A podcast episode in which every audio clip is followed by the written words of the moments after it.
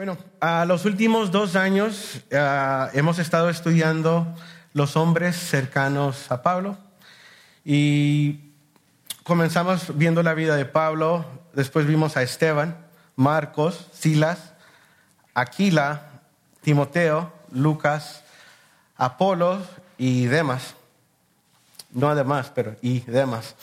Ah, en esta mañana se me ha encomendado la tarea de presentarles a Onésimo. Ah, pero no podemos hablar de Onésimo sin también no hablar de Filemón. Ah, Onésimo solamente es mencionado en dos partes en, la Biblia. Ah, lo vemos en Colosenses 4.9 y lo volvemos a ver en la carta de Pablo a Filemón. Pero si observamos cuidadosamente, vemos que la carta de Pablo a Filemón es acerca de, de Onésimo. Toda esa carta es acerca de, Onésimo. Esta, esta carta es muy personal. Pablo se dirige en segunda persona a Filemón y, y es muy, o sea, parece algo muy personal que a veces puede surgir la pregunta de por qué es parte del canon de las escrituras. Bueno, la carta de Pablo a Filemón es inspirada, es inspirada por Dios y por lo tanto es útil para enseñar, para redarguir, para corregir, para instruir en justicia, a, fin de que el hombre de Dios sea perfecto, enteramente preparado para toda buena obra. Amén. Bueno, vamos a, vamos a leer rápidamente Filemón y vamos a ir viendo diferentes, haciendo varias notas aquí. Dice así, Pablo, prisionero de Jesucristo, y el hermano Timoteo al amado Filemón, colaborador nuestro. Pablo, ah, vamos a ver que está en prisión, escribe esta carta desde la prisión y está juntamente con Timoteo y está escribiendo a Filemón y, nos, identifica a Filemón como un colaborador, colaborador de ellos. Y aquí pues manda saludos a otras personas y a la amada hermana Apia y a Arquipo a nuestro compañero de milicia y a la iglesia que está en tu casa. Gracia y paz a vosotros de Dios nuestro Padre y del Señor Jesucristo. Doy gracias a mi Dios, haciendo siempre memoria de ti en mis oraciones, porque oigo del amor y de la fe que tienes hacia el Señor Jesús y para todos los santos, para que la participación de tu fe sea eficaz en el conocimiento de todo el bien a que está en vosotros por Cristo Jesús, pues tenemos gran gozo y consolación en tu amor, porque por ti, oh hermano, han sido confortados los corazones de los santos. Ah, vemos ah, que Filimón tiene un buen testimonio, un testimonio de fe, un testimonio de amor ah, hacia Dios y hacia los hermanos, y que ha sido de bendición para muchos. Y sigue la carta, por lo cual, aunque tengo mucha libertad en Cristo para mandarte lo que conviene, más bien te ruego por amor, siendo como soy, Pablo ya anciano y ahora además prisionero de Jesucristo, te ruego por mi hijo Onésimo, a quien engendré en mis prisiones, el cual en otro tiempo te fue inútil, pero ahora a ti y a mí no es, no es útil. Que es interesante porque el nombre de Onésimo quiere decir, ¿alguien sabe? Útil. el cual en otro tiempo te fue inútil, pero ahora a ti, o provechoso, perdón, provechoso, útil es lo que significa el nombre, el cual en otro tiempo te fue inútil, pero ahora a ti y a mí nos, es útil, el cual vuelvo a enviarte, tú pues recíbele como a mí mismo. Yo quisiera retenerle conmigo para que en lugar tuyo me sirviese en mis prisiones por el Evangelio pero nada quise hacer sin tu consentimiento para que tu favor no fuese como de necesidad, sino voluntario. Porque quizás para esto se apartó de ti por algún tiempo para que te ah, para que le recibieses para siempre. No hay como esclavo, no ya como esclavo, sino como más que esclavo, como hermano amado, mayormente para mí, pero cuanto más para ti, tanto en la carne como en el Señor. Así que si me tienes por compañero, recíbele como a mí mismo. Y si en algo te dañó o te debe, ponlo a mi cuenta. Yo, Pablo, lo escribo de mi mano, yo lo pagaré. Por, lo, por no decirte que aún tú mismo ah, te, me debes también. Sí, sí, hermano, tenga yo algún provecho de ti en el Señor, conforta mi corazón en el Señor. Te he escrito confiando en tu obediencia, sabiendo que harás aún más de lo que te digo. Preparadme también alojamiento, porque espero que por vuestras oraciones os seré concedido. Te saluda Epafras, mi compañero ah, de prisiones por Cristo Jesús, Marcos, Aristarco, Demas y Lucas, mis colaboradores. La gracia de nuestro Señor Jesucristo sea con vuestro espíritu. Amén. Una carta bastante corta, pero Pablo le está pidiendo algo a Filemón, está abogando por Onésimo. Una vez más, solo lo oímos, ah, se menciona a Onésimo en dos partes, pero pues esta carta entera es acerca, acerca de él y vamos a ver por qué. en, en, esta carta pues, sale un tema bastante controversial, podemos decir, que es el tema de la, de la esclavitud. Y en nuestro contexto, especialmente en el contexto americano, cuando hablamos de esclavitud, rápidamente pensamos en el hombre blanco esclavizar al africano. Y, cuidado, o sea, incluso si, nos, si se dieran cuenta que Filemón tenía esclavos, pues de seguro lo cancelarían en estos días, pero esa no es la intención de nosotros. Ah, vamos a ver que la intención de Pablo no era aquí hacer algo radical y cambiar las leyes y hacer una, una revolución para terminar con la esclavitud. Él va mucho más allá de eso. El Evangelio no cambia simplemente a comportamientos, el Evangelio cambia lo, desde, desde la raíz del problema, el pecado del hombre. Eso es lo que hace el Evangelio. Muy bien. Ah, en todo esto, Hay críticos ah, que no están contentos con la respuesta de Pablo eh, en esta carta. Querían que fuera explícito en atacar a la esclavitud, pero no. Ah, Pablo pues no rompió las leyes romanas acerca de la esclavitud ah, en su respuesta y en lo que hizo. Tampoco no hizo, no regañó a Filemón. ¿Por qué estás haciendo esto? Eres cristiano, ¿cómo se te ocurre tener a no, esa no fue la respuesta de, Pablo. En lugar de llamar a, la agitación social y, la revolución en un intento directo de cambiar las leyes, fue mucho más allá. Y, vemos que en esos entonces hubieron mucha gente que quisieron causar revoluciones y siempre terminaban muertos. Uno de los más famosos fue Espartaco, que tuvo algún nivel de unos años que estuvo logrando ciertas metas, pero al fin de todo terminó muriendo y fue una causa ah, inútil. todo eso lo que hace Pablo socava la norma de la esclavitud a través de un enfoque más superior, un enfoque que se centra en las necesidades trascendentes del alma. Este enfoque es la gracia y la caridad del Evangelio. Ah, a través de nuestro estudio en esta mañana, Prestemos atención al trato de Pablo hacia ambos hombres individualmente y vamos a ver más específico a Onésimo. Ah, vamos a ver que Onésimo, a pesar de quien, que era quien era, ah, vemos una demostración de gracia en su vida y vamos a ver eh, similitudes en nuestras vidas también, que nosotros también hemos sido, eh, eh, hemos recibido ah, por gracia la salvación que tenemos. Y vamos a ver este desarrollo de Onésimo, primero como esclavo, ah, como fugitivo, y por último ah, como un convertido, y finalmente como un hermano. Ah, vamos a ver primeramente como esclavo. Como ya mencionamos, no tenemos muchos detalles la carta eh, da suficiente información para entender lo que está sucediendo, pero no nos da todos los detalles. pero lo que sí sabemos en todo esto es que Onésimo era un esclavo.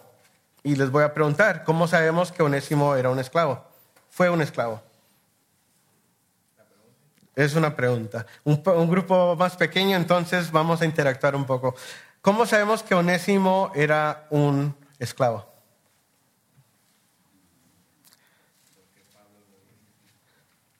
Porque Pablo lo dice.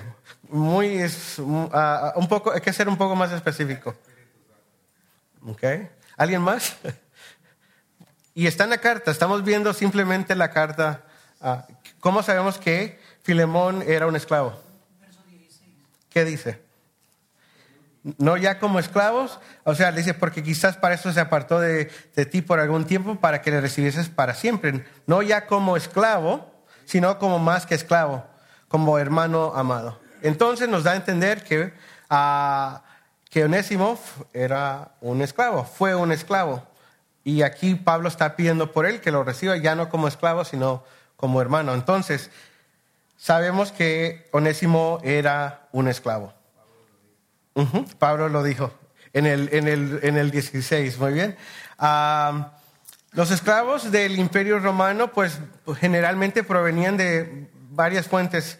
Eran prisioneros de guerra, uno. Uh, eran descendientes de otros esclavos. Eh, eran aquellos que se vendían ellos mismos para pagar sus deudas.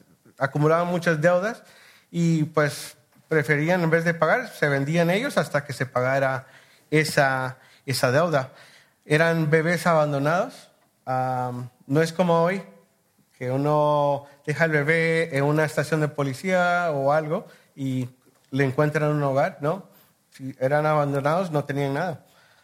A personas capturadas por traficantes de esclavos, a gente que se dedicaba a eso, a, a raptar, a capturar gente y después los vendía como, como, como esclavos. Uh, no era tanto como lo que pensamos uh, que es la esclavitud dentro del contexto americano, que era contra una sola, una sola raza. Incluso eran los de la misma raza, eran esclavos de ellos, de ellos mismos. Y sí, uh, habían ciertas ventajas de ser un esclavo en ciertas situaciones.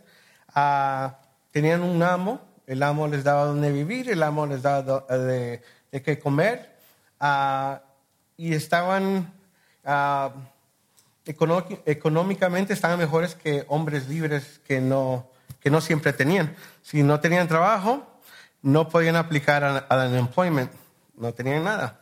Uh, es como funcionaba antes. Entonces, a veces habían había beneficios de ser, de ser un esclavo.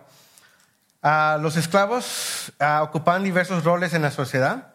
Habían esclavos agrícolas, trabajaban en el campo, eran pastores, y generalmente estaban peor que los esclavos domésticos, los jardineros, los cocineros, criadas, comadronas. Uh, habían esclavos que podían ser maestros, tutores, médicos, empleados de oficina. Y generalmente podían ser más educados que hombres, hombres libres. Entonces no estaba, dependiendo de la circunstancia, no estaban, no estaban tan mal. Ahora, ¿qué clase de esclavo era Onésimo? ¿Alguien? No era útil ok. Pero de esto, de, lo que acabo de mencionar, ¿qué clase de, esclavo era? No sabemos. El texto no nos dice. Pero sabemos que era un, un esclavo. También un, un, esclavo en ciertas circunstancias podía ganar su, su libertad. Uh, esto se le conocía como manumisión. E incluso muchos buscaban ser esclavos de, de, de amos que fueran ciudadanos romanos. ¿Por qué? Porque ser, ser, libertados por ellos automáticamente conseguían uh, la ciudadanía uh, romana. O sea que también llegaba a ser como pues era un plan uh, para uh, crecer en cuanto a la, a la sociedad. Eh, muchos lo pensaban, era estratégico, pero eso era la esclavitud en ese, en ese entonces. Ahora está al otro lado de la moneda. Eran considerados propiedad, eran un considerados un poco más uh, que, los, que los animales. Y el, amo podía hacer con ellos como quisiera. Si los quería matar, los mataba y no había problema. Ah, entonces, ah, tenían los pros, los pros y los, y los cons. Entonces, on- sabemos que hasta este punto solamente sabemos que Onésimo era, ah, era un esclavo. Bueno, de esclavo vamos a ver que era fugitivo. Ah, y la pregunta es, ¿cómo sabemos que era un fugitivo? ¿Cómo sabemos que Onésimo era un criminal que era un fugitivo? Viendo la, la, ah, la carta a Filemón. Y busquen, esto es una pregunta. No sabemos eso.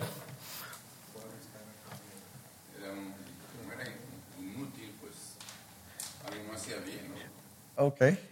Muy bien, sigues regresando a eso, al Newtil, y es muy, muy importante, lo vamos a ver más adelante. Pero ¿cómo sabemos que era fugitivo? Ah, o sea, no podemos además acusarlo de, de fugitivo y no tener evidencia. Sí. Y él dice que él no entró en sus prisiones. Este, es lo que dice en el, en el, en el Filemón 10, que ruego por mi hijo Onésimo a quien entré en mis prisiones. Ah, que no sé si se refiere a que estaba tan con él. Bueno, ok. Vamos al 11. Ah, vamos al 10. Te ruego por mi hijo Onésimo, a quien engendré en mis prisiones, el cual en otro tiempo te fue inútil, pero ahora a ti y a mí nos es útil, el cual vo- vuelvo a enviarte. Tú pues recíbele como a mí mismo, lo que quiere decir que estaba apartado de, de Filimón. ¿Sí? Entonces sabemos que huye. Ah, y estamos viendo ahí, te lo estoy regresando. Y eso era, eh, en cuanto a las leyes romanas, eso es lo que se tenía que hacer. Ah, las leyes romanas no encarcelaban a, a,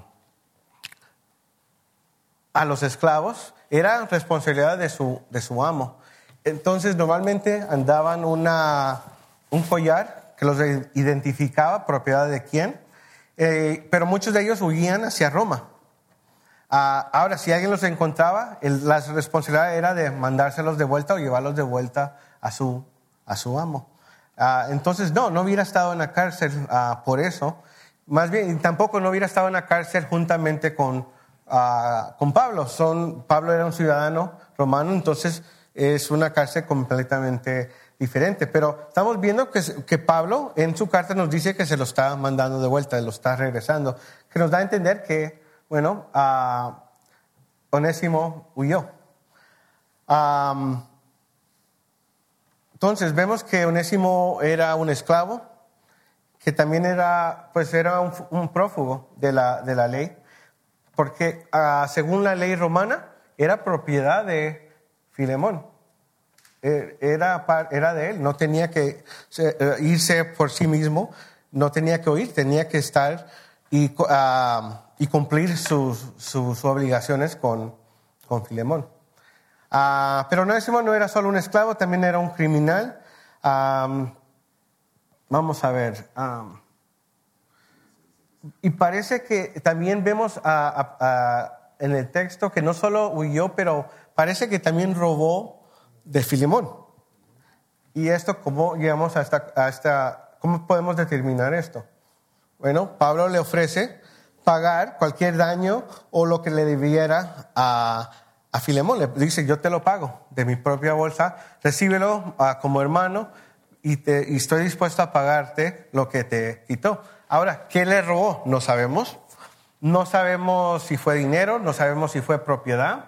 Ah, no sabemos esos detalles. Lo que sabemos es que Onésimo es un prófugo, ah, es un eh, robó y huyó de su amo.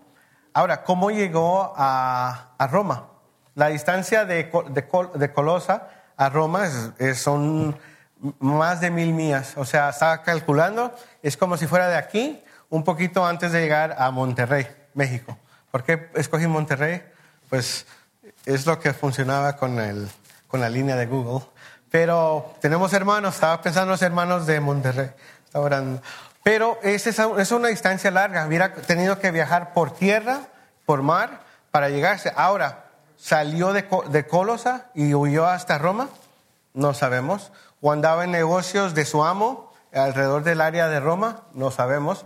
Lo que sabemos es que huyó, que robó ah, y era un prófugo. ¿ok? Am, y Roma pues era una ciudad grande, era muy fácil ah, perderse. Y, nadie lo iba a andar, na- nadie lo iba a andar buscando. Onésimo no, Filemón no iba a ir hasta allá a, a buscar su propiedad. Posiblemente se gastaría más dinero en buscarlo que dejar perderlo. Bueno, entonces ya vimos de, de esclavo, a prófugo, a un convertido. Un convertido. ¿Cómo sabemos que Onésimo conoció al Señor?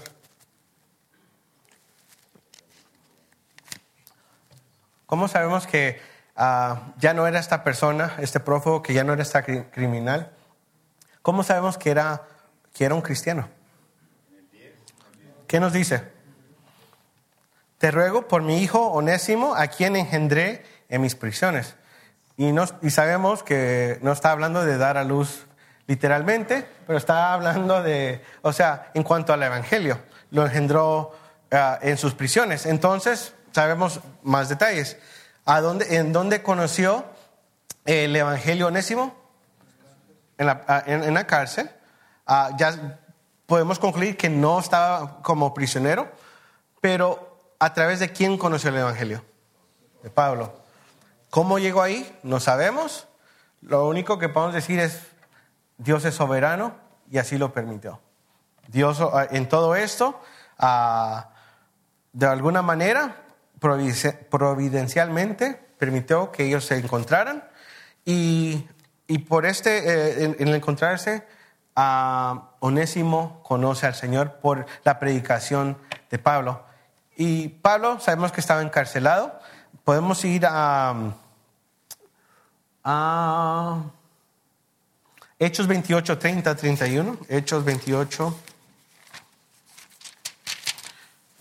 30, 31. Y Pablo permaneció dos años enteros en una casa alquilada y, re- y recibía a todos los que le venían, predicando el reino de Dios y enseñado- enseñando acerca del Señor Jesucristo abiertamente y sin impedimento. Entonces, ah, die- 28, 30 al 31. Encarcelado en una casa, tenía libertad de predicar el Evangelio, tenía la libertad de recibir personas. ¿Y qué más está haciendo Pablo en ese entonces? cuidando de la iglesia, escribiendo cartas. ¿Qué cartas escribió desde la, de la prisión? Ok, ¿qué más? Y aquí específicamente podemos ver que seguramente escribió Colosenses, porque incluso a- la carta a Colosa la manda con quién? Con Tíquico y con acompañado de Onésimo. Onésimo. Y incluso esta iglesia de Colosas se reunía ¿dónde? ¿Alguien sabe? En la casa de Filemón. Filemón era de bueno, tenía, tenía, era una persona de recursos, tanto su casa era tan grande que la iglesia de, Col- de Colosas se reunía en su, en su propiedad.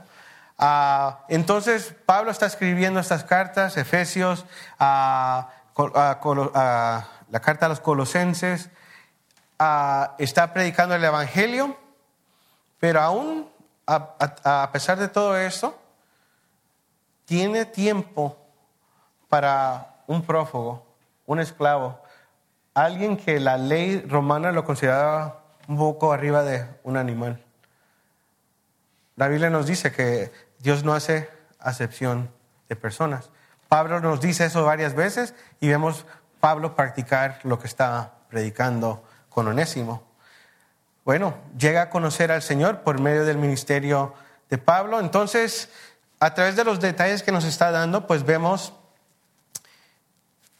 que es un prófugo, termina en, en Roma. Sabemos que ah, Pablo está encarcelado aproximadamente del 60 al 62. Entonces podemos poner fecha, podemos poner lugar, podemos, sabemos que ah, conoció a Pablo. ¿Cómo lo conoció? No sabemos. Ah, posiblemente ya había escuchado de él por medio de Filemón. Ah, pero sabemos que Pedro nunca, Pablo nunca había ido a a, Colosa hasta este punto. Entonces, una vez más, muchos detalles podemos ah, especular, pero no importa. Lo que importa es que Onésimo conoció a Pablo, conoció el Evangelio y fue, y fue de, de- de ser un esclavo a un prófugo, ahora ser un convertido. ¿Y cómo se, cómo se refiere la- la- la- las palabras que usa Pablo para referirse a él? Te ruego por mí, hijo, a Onésimo, a quien entregué, eh, engendré en mis prisiones, el cual en otro tiempo te fue inútil, pero ahora a ti y a mí nos es útil. Y esto, esta palabra pues me hace pensar, ¿por qué, o sea, se usa esa palabra inútil? Y bueno, vamos a Romanos 3.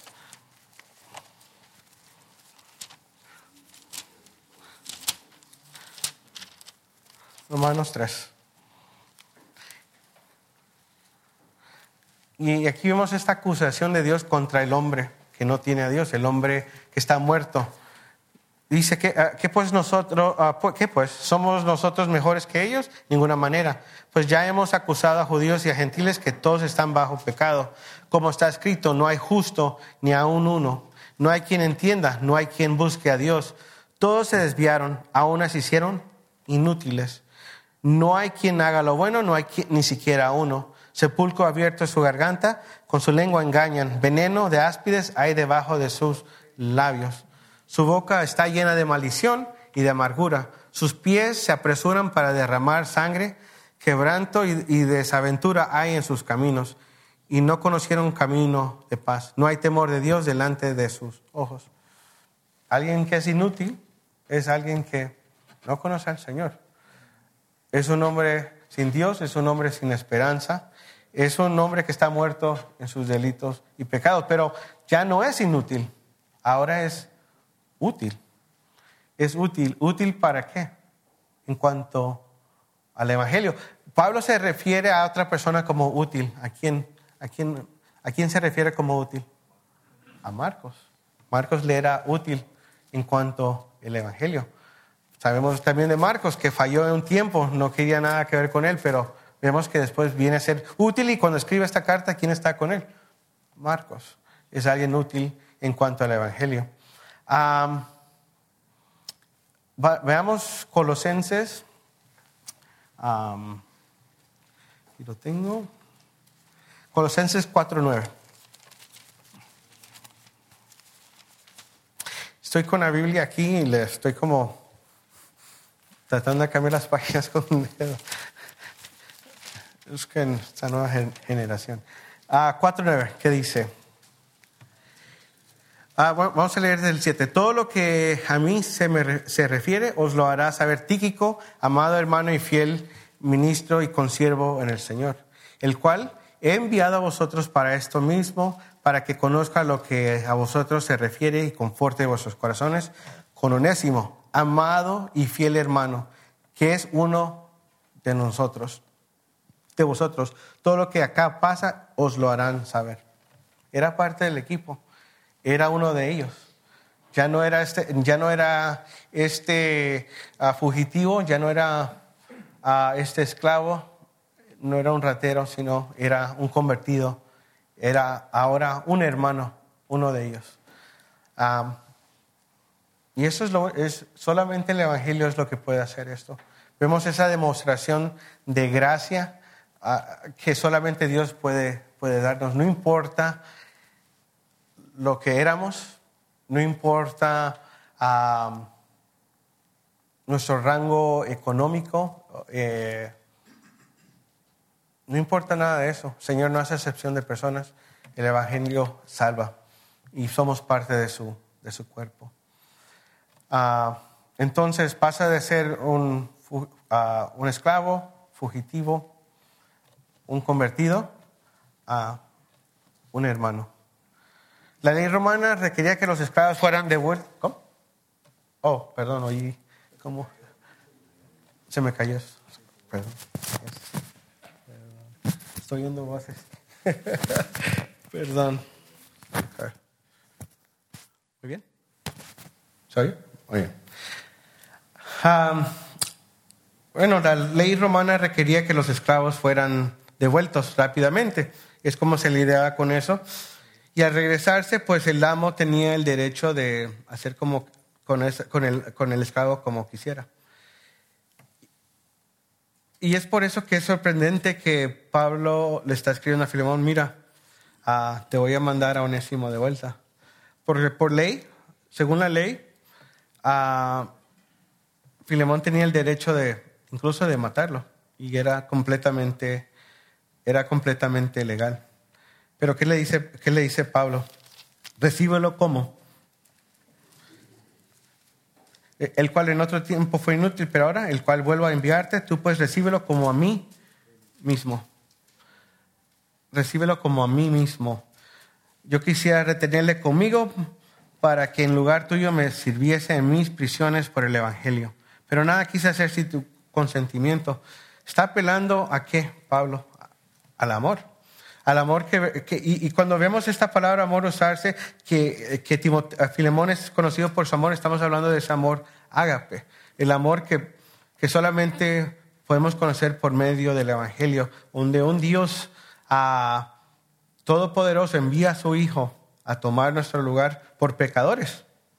Siendo aún nosotros pecadores, ¿quién murió por nosotros? Cristo.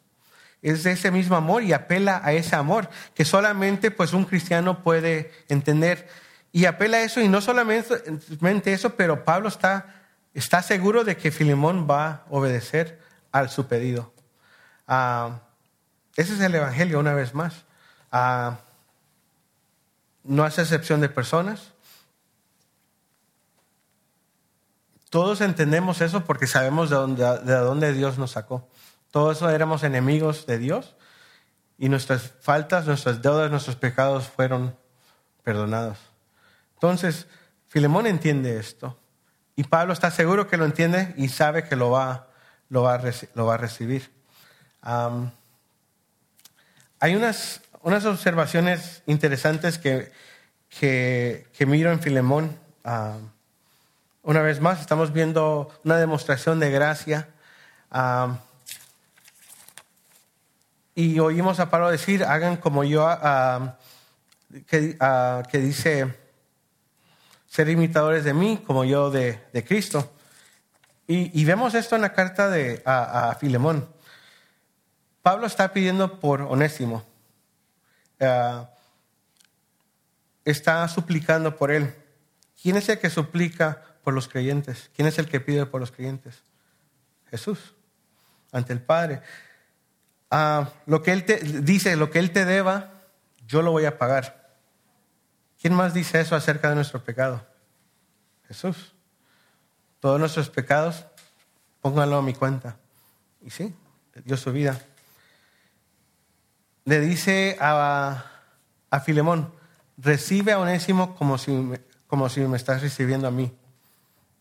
¿Quién hizo eso por nosotros? Jesús. Somos tus, o sea, acéptalos como tus hijos, como a mí. Cuando el Señor los mira a nosotros, ¿qué es lo que mira? Mira la, la santidad de Dios, mira su justicia. Él tomó nuestro lugar. Cualquier, ah, vemos que, y, vemos todo, vam- vamos viendo este paralelo. Cualquier bendición que me darías a mí, dáselos, dásela a Onésimo. Vemos eso también del Señor Jesucristo.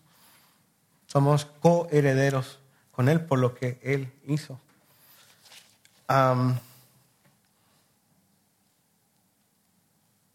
El Evangelio. El Evangelio, ah, vemos esta demostración de gracia inmerecida. Ah, en todo eso también vemos que Pablo no descarta lo que había hecho Onésimo. No es que ya viniste al Señor, entonces eres una criatura, no te preocupes de lo, del pasado, tú no eres responsable, ah, tú sigue adelante. No. Vemos que hay consecuencias por nuestros errores. Vemos que hay consecuencias, aun cuando no éramos cristianos, esas consecuencias aún nos siguen. Ah, el Evangelio no vino para borrar eso. Tenemos que hacernos responsables. Y lo está haciendo, ah, lo está haciendo Onésimo. O sea, me imagino que le dice, que está con Pablo, está ahí gozoso, sirviendo a la iglesia y después le, dice- le pregunta a Pablo, ¿cuál es mi siguiente misión? "Ah, vas para Co- Colosa, vas de vuelta con tu, con tu amo. O sea, eso es, ¿qué?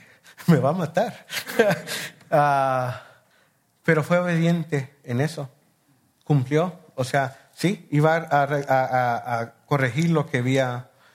Y, y eso es una señal de un verdadero, ah, de un, verdadero cambio, de un verdadero hijo de Dios. No tratamos de oír de las, consecuencias, las enfrentamos.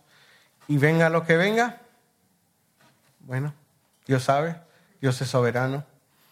Y si termina siendo, digamos, que Filemón hubiera decidido matarlo, pues sabemos dónde viera Onésimo, sabemos que su futuro estaba garantizado con el Señor. Eso es todo temporal. Ah, sí, el Evangelio nos ofrece salvación, perdón de pecados, nos hace de enemigos a amigos ah, de Dios, nos saca del reino de la oscuridad al reino de la luz. Pero, pues, seguimos en este mundo y hay consecuencias que, que hay. Y no, o sea, las enfrentamos, las enfrentamos. Am, hay unas aplicaciones que quiero ver, am, quiero ver si las tengo. Am, vamos a ver.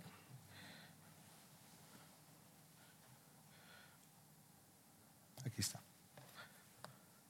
Una vez más, estamos viendo a Onésimo y estamos viendo una demostración de, de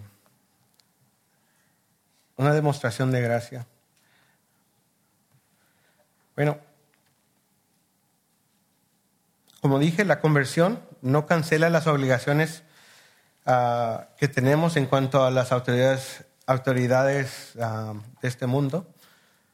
Ah, no podemos matar a un montón, ah, matar a un montón de gente, venir al Señor y decir, no, pues, no, eso no, ya, ya no soy esa persona. Y no, hay consecuencias a nuestro pasado en este, en este mundo. Bueno, como cristianos, como nuevos creyentes, tenemos la responsabilidad de, de, de hacer restitución, a, estas, a estos crímenes pasados. Si debemos, pagamos. Si hemos ofendido, o sea, arreglamos, buscamos arreglar esas situaciones, no las olvidamos. Nosotros, ah, y nosotros también como hermanos tenemos que apoyarnos en eso, no solo decirle a alguien, no, o sea, ve, haz eso, entrégate. No, venimos a la, con ellos y abogamos también con ellos juntamente como hermanos. Llevamos esa carga, esa carga junto. Vemos también que el Evangelio elimina todo estatus social, económico entre nosotros. Somos hermanos, somos iguales. Ah, el comunismo, no, no es el comunismo, es que somos, todos somos pecadores, merecedores del infierno y hemos sido perdonados por un Dios santo. Entonces eso somos, somos iguales, pero también ah, no vaya a usar eso en el trabajo, no, pues soy tu, yo sé que eres mi patrón, pero somos iguales en el, no, Ah, ahí respetamos ah, esos órdenes sociales también. Bueno, para mí ha sido un gozo poder estudiar la vida de Onésimo, el libro de Filemón, libro, una carta tan pequeña que muchas veces lo leemos rápido y no nos detenemos a ver las, las, las implicaciones que hay. Pero qué lindo, ¿no? Pablo escribiendo a todas esas iglesias, cuidando a la iglesia, viajando, pero toma el tiempo con Onésimo para presentar el Evangelio, pero también toma el, tiempo para escribirle esta carta a Filemón, para lidiar con este, con este problema. Y lo hace tiernamente, lo hace, lo hace de mucho cariño y esto pues es de ejemplo para nosotros. Gracias sobre gracia. Bueno, hasta aquí mi tiempo. Vamos a, vamos a orar. No va a haber tiempo de discusión, pero cualquier pregunta estoy disponible, hermanos, como, como siempre. Señor, gracias por tu palabra. Gracias porque eres bueno. Gracias porque has mostrado tu gracia sobre nosotros. Siendo nosotros pecadores, siendo lo más vil de este mundo, merecedores de tu ira, Señor, tú nos diste a Cristo. Gracias por su vida, a su vida perfecta. Gracias por su muerte, que tomó nuestro lugar, vivió la vida perfecta que no pudimos y murió la muerte que nos correspondía. Y gracias, Señor, por esa realidad en nuestras vidas. Gracias, Señor, porque estábamos muertos ah, en nuestros delitos y pecados, pero nos perdonaste, Señor.